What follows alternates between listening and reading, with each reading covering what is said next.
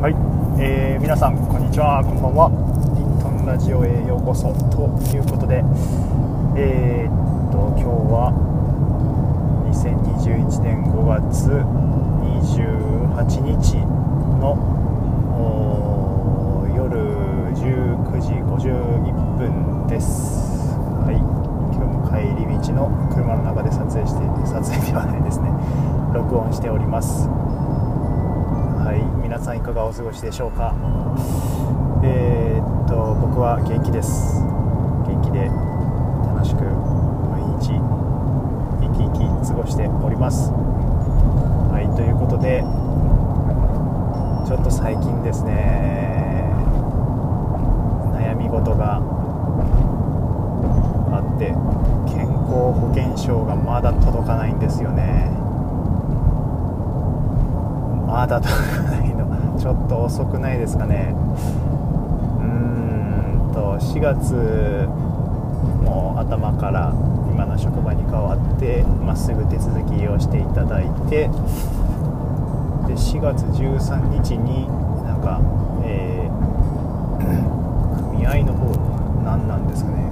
あの、まあ、組合か。健康保険組合。でまあ受理されましたみたいな。から手続きを進めていきますみたいな、まあ、通知が届いてあーじゃあまあこれから2週間ぐらいで届くのかなと思いきや、まあ、ゴールデンウィークがありましたからね。ゴールデンウィーク挟んであーまあゴールデンウィークあったしちょっと遅くなってんのかなと思っていたんですが待てど暮らせどまだ来ません。もうちょっとちょっとまあ上司の院長先生に相談して、まあ、催促していただいたんですけども。うんもう少しですということだったので。ちょっとねもう9月末ですからね。はい。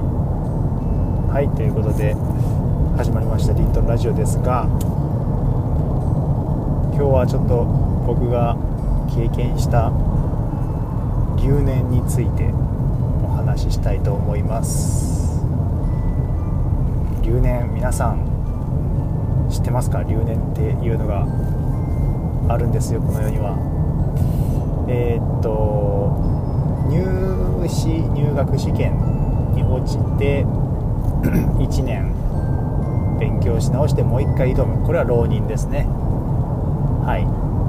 で入ったはいいんだけれども大学に入ったのはいいんだけれどもそこからあーちょっとやる気スイッチを探してる間に、えーテスト楽器内のテストですね。前期後期なんて言ってたかな。テストがあるんですけどそれをですね、まあ、やる気スイッチを探してる間に、まあ、テスト期間が来て、えー勉強不足で点数が足りずに試験に落ちる。これはまだいいんです。追試験がありますからね。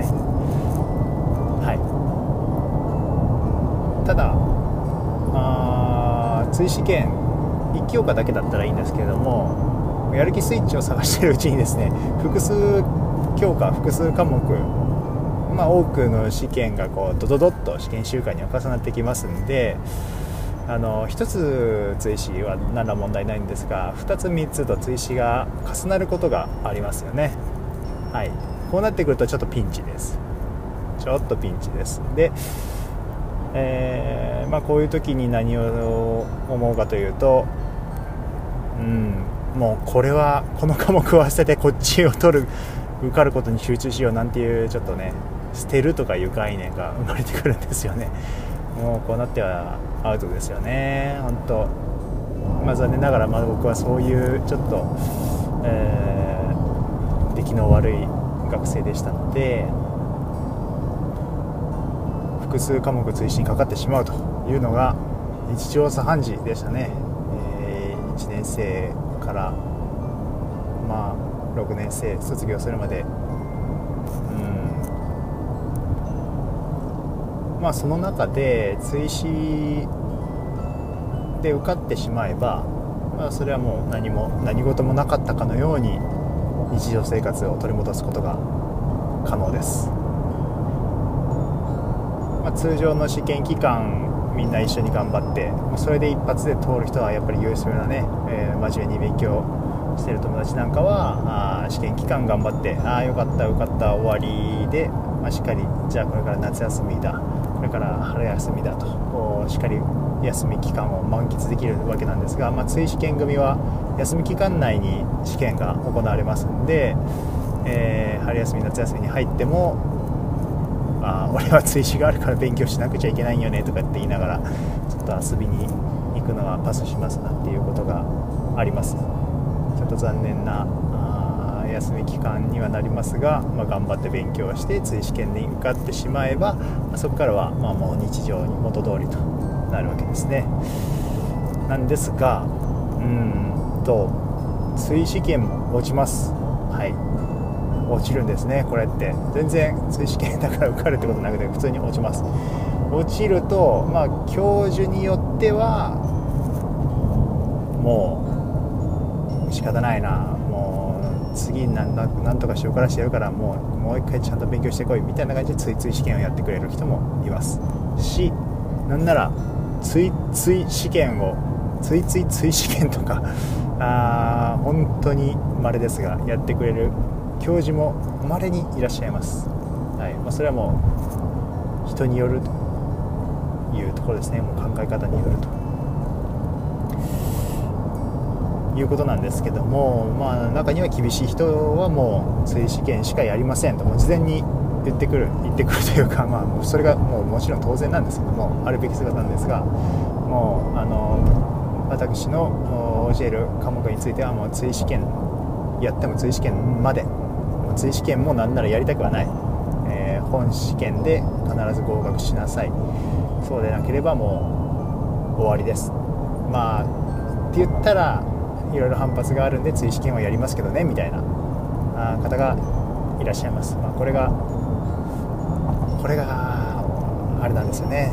後々響いてくるわけなんですが、まあ、そうなったら大変です、まあ、追試験で、まあ、本試験で受かるように勉強しても落ちちゃうわけですからそこから追試験でもゴリゴリに勉強してもやっぱりなんかやっぱ足りないんでしょうね。追試験もはい落ちるわけです。そうなるとどうなるかっていうと僕はそこで追試験も落ちちゃったんですよね。ゴリゴリに勉強したんですけど追試験に落ちる。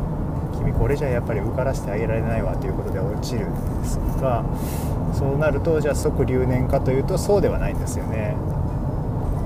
そこでもなんとか留年を阻止させようという大学の思いやりがあってですね。特別試験というのが学年末にあります。前期後期と、まあ、授業が、ね、1年が分かれている中で、まあ、前期で例えば追試験も落ちてダメだったっていう人はもう後期も終わった最後の学年の末3月末に特別試験特試と呼んでますね。特別試験が行われると。で、まあ、いくらやっぱり教授がもう追試もしないとか、えー、本試だけしかする気はないと言ってもやっぱり特使だけは必ずするようになるんですよね。それはなんかやっぱ大学内でのルールというかちょっとまあ教授だけがもう独裁的な力を持ってるわけではないのでいやいやそうは言っても先生もう学生も頑張ってくれると思うんで特別試験やってくださいよ。っていう多分大学の力が働いて特使が行われるんですね。いやこれが本当に最後の砦なんですよ。はい。いやこう話してでちょっと悲しくなってきましたね思い出すと。で僕らの代はですねまああの本当に、まあ、真面目な学生も多くいたんですけれどもなんでなんですかね。やっぱり例年に比べて特使特別試験まで滑っていく生学生がですねちょっと多かったんですよね。僕含めて11人10人ぐらいいたのかな。同じ1つの科目で10人。でまあそれが2科目ぐらい特殊にかかってる子もいますから、まあ、その子なんかはもうもう逆に笑ってましたね。逆にね。まあそんなこんなでちょっと悲しいお知らせなんですが、まあ、特別試験を受けることになりましたと。はい。